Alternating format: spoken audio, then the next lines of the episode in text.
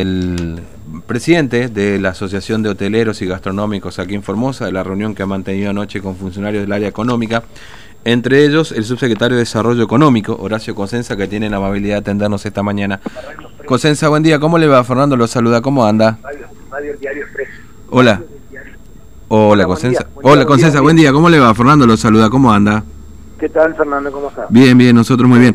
Bueno, eh, preguntarle, Cosenza, porque ayer se reunieron con varios sectores, Federación Económica, Capimef, este, hoteleros, bueno, eh, ¿cuál fue el resultado de este encuentro, básicamente? Escuchar, transmitir lo que están haciendo, digamos, básicamente, ¿de qué charlaron ayer?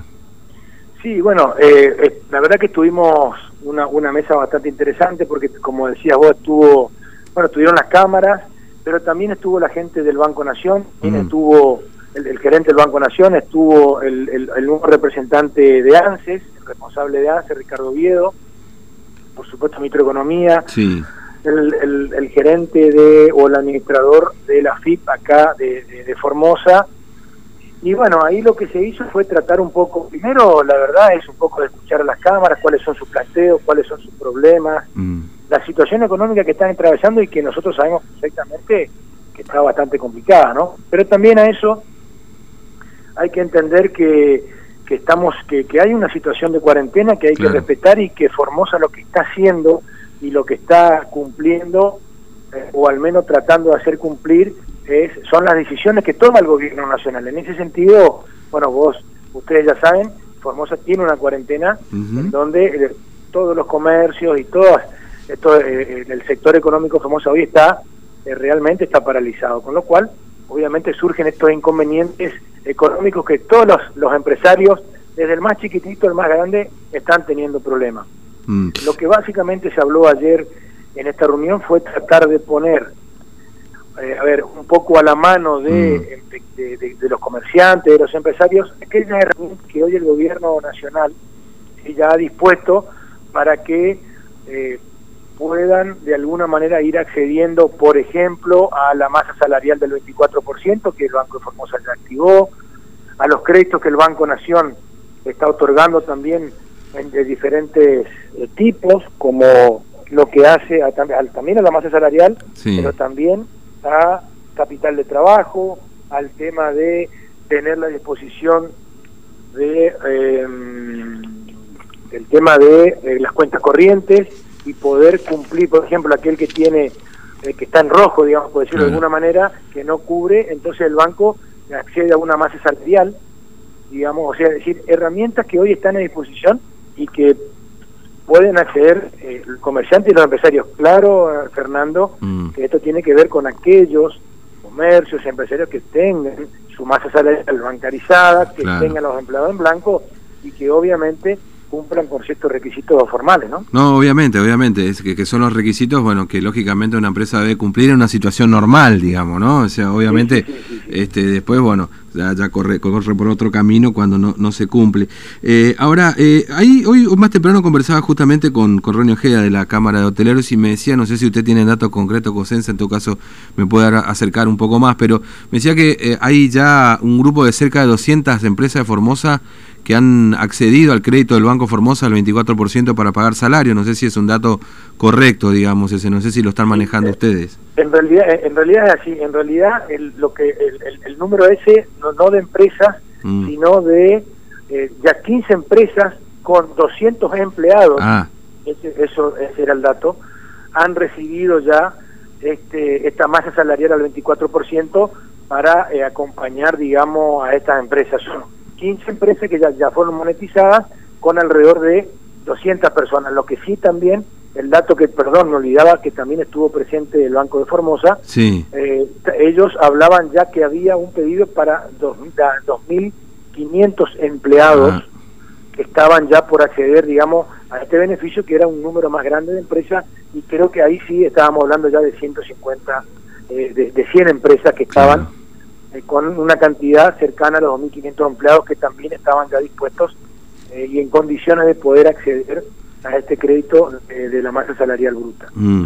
Este, eh, y, también me decía, porque bueno, esto seguramente lo habrán escuchado ustedes, porque por supuesto eh, la idea de, digamos, de, nos decía así recién Ojeda, que ellos no están satisfechos con este con la tasa en todo caso, ¿no? que el debate es la tasa de interés de estos créditos, digamos, que principalmente eh, este 24%, muchos están pidiendo tasa cero, inclusive para poder pagar salario y todo lo demás, es ese principal debate y además el tema de prorrogar impuestos, ¿no? que es otro punto que es un poco más áspero, ¿no? porque ahí ya hay un debate entre lo que necesita el Estado, eh, tanto nacional como provincial, porque obviamente entra más menos plata también, digamos, porque hay menor demanda, o sea, y, a ver cómo se, se, se, se consensúa este tipo de propuestas, digamos, ¿no?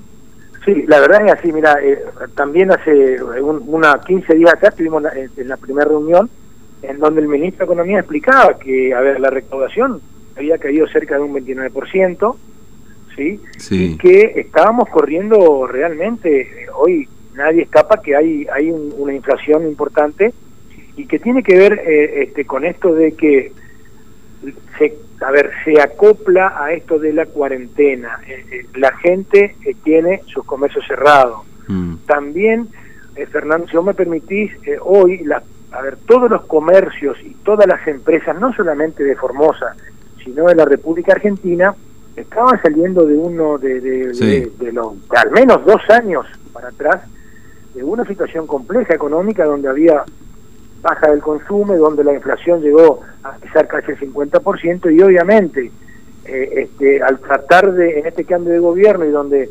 aparentemente la economía iba a tomar otro rumbo, aparece esto de la cuarentena. y termina de derrumbar todo, digamos, ¿no? Inclusive, inclusive esto hace que muchas empresas hoy no puedan estar al día, como decíamos, una situación normal, con, o con la FIP, o que tengan un problema con un trabajador, justamente por lo mismo, digamos, ¿no? O sea, eh, termina profundizando en la situación, digamos. Claro, no hay que mirar para atrás, porque acá ya hemos visto las declaraciones de hoy de, los actuales gobiernos tratar de no mirar para atrás, pero esto es un arrastre de, digamos, de la situación económica anterior y justo ahora toca una, una cuarentena que realmente está golpeando a, los empresarios a los comerciantes. Con respecto a lo que vos hablabas de, a ver, del tema de la FIR, digamos, de los impuestos, efectivamente, es lo que vos decís.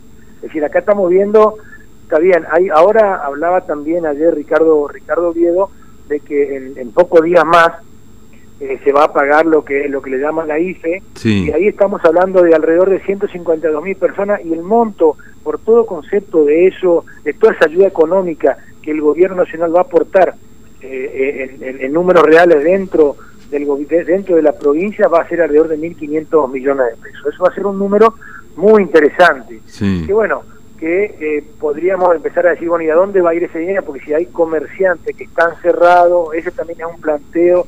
Bueno, son herramientas que el gobierno pone bajo esta situación y con ciertas reglas, Fernando. Nosotros, mm. vos fijate, Formosa que este, eh, le guste o no a la gente común y tiene que ver con esto de la cuarentena, hoy estamos Formosa aún sigue sin ningún caso de coronavirus. Y con eso no, no, quiere decir que nosotros seamos ni campeones, ni mucho menos. Es porque tratamos de cuidarnos y de mantener esta cuarentena lo mejor posible, tratar de tener un estatus sanitario este, lo mejor posible, porque eh, acá el problema no es que no vayamos a tener, que, que tengamos o que no tengamos, va a ser que cuando exista algún caso podamos de alguna manera llevarlo o sobrellevarlo de la mejor manera posible, tanto a nivel provincial como a nivel nacional. Claro, igual, igual eh, seguramente ustedes lo deben conversar también con los funcionarios COSENSE y seguramente en, la reunión del Consejo Integral. Esto de tener cero casos es como una doble vía, digamos, ¿no? Porque muchos dicen, bueno, tenemos cero casos, abrimos los comercios porque estamos cuidados, digamos, estamos a, salvaguarda de lo que va a ocurrir. Y por el otro lado, la doble vía, como le decía, el otro camino es, no, no, pará, tenemos que seguir así porque donde flexibilizamos se nos mete un caso, digamos, ¿no? Me imagino que ese es un poco esa doble vía donde hay que conjugar un poco todos los intereses. Y, no te olvides, Fernando, también que, no es un no es un dato menor. El Chaco tiene claro. más de 150, creo que 130 casos, 150 casos de, de, contagiados y ya tiene 5 o 6 fallecidos. Corriente también tiene gente enferma. Bueno, Asunción del Paraguay también. Es decir, nosotros estamos como en una islita por ahora tratando de hacer eh, los deberes sanitarios para que esto se mantenga así Y, bueno, y por el otro lado está la otra, la segunda vía, como decía vos, que es la situación económica que se está atravesando y que es muy complejo. Sí, fíjate vos que cuando, fíjate lo que pasó cuando se instrumentaron los pagos hace poquito, vos viste lo que fue eso. Sí, no, terrible. Bueno, imagínate si hoy abrimos la ranquera, como quien dice, imagínate la situación de la gente, lo que mm. va a suceder, digamos, o sea, la ciudad va a ser como un día normal, donde no hay pandemia, donde no hay cuarentena, y eso es lo que desde el gobierno provincial se está tratando de cuidar y de resguardar, que la gente entienda y que haga un esfuerzo, es verdad, la están pasando mal y no creas que para nosotros como gobierno es fácil decir, no, esto es cuarentena absoluta y, y, que, y, no es que no nos importe lo que está sucediendo atrás. Por eso estamos tratando de coordinar con el gobierno nacional todas estas posibilidades. Vos fijate que eh, a partir de ayer o de antes de ayer este, ya se flexibilizó esto de que empresas pequeñas, hasta 10 obreros de la construcción, van a poder empezar a trabajar. Esto fue un pedido que se elevó a Nación de una serie de actividades económicas que se ha enviado y que desde jefatura de gabinete, de a poco, de Nación, digo, de mm. de Nación, se va a ir flexibilizando y ellos van a bajar esa hora de decir, bueno, a ver, con cierto protocolo van a poder trabajar en este sector, en aquel otro sector, pero no es que este, el gobierno nacional, porque también es cierto, hay muchos comerciantes y muchas firmas, Fernando, que cuando lo escucharon al presidente dijeron la potestad cae sobre los gobernadores. Sí, sí, sí, esto quedó claro, digamos, que como la pelota está en el campo de los gobernadores ahora. Este, eh, pero también, claramente. pero hay una coordinación en definitiva. Eh, exacto, también dijo que que la potestad estaba en el gobernador, pero que había que hacer un listado de actividades económicas que le parecía.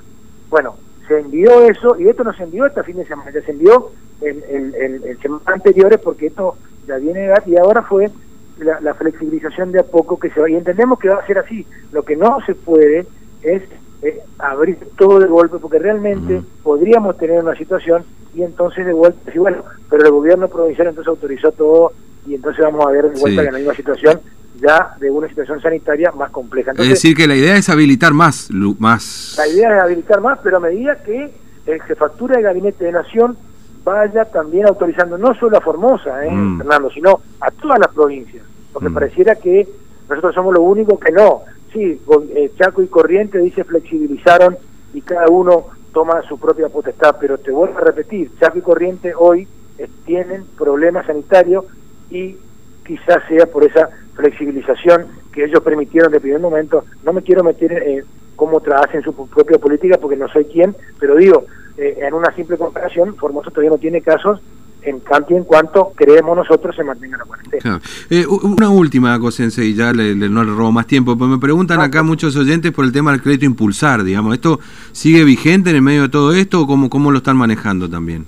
No, la verdad, eh, por el momento y por este tema de, que hay una, una reducción mínima eh, y que se está manteniendo eh, activo todo lo que es actividades esenciales y en el caso particular del Estado, el crédito impulsar por ahora está desactivado, digamos, mm. de alguna manera, está en stand-by hasta nuevo aviso. La idea es tratar de tener herramientas, Fernando, este, para el día después de toda esta situación, porque es cierto, en, en, toda esta situación y cuando esto se levante y posiblemente tengamos situaciones muy complejas y la idea es que mm. el gobierno de la provincia eh, tenga herramientas para el día después y podamos asistir eh, de la mejor manera posible y a la, mayor cantidad de pequeñas empresas y pequeñas pymes que hoy la están pasando mal. Mm.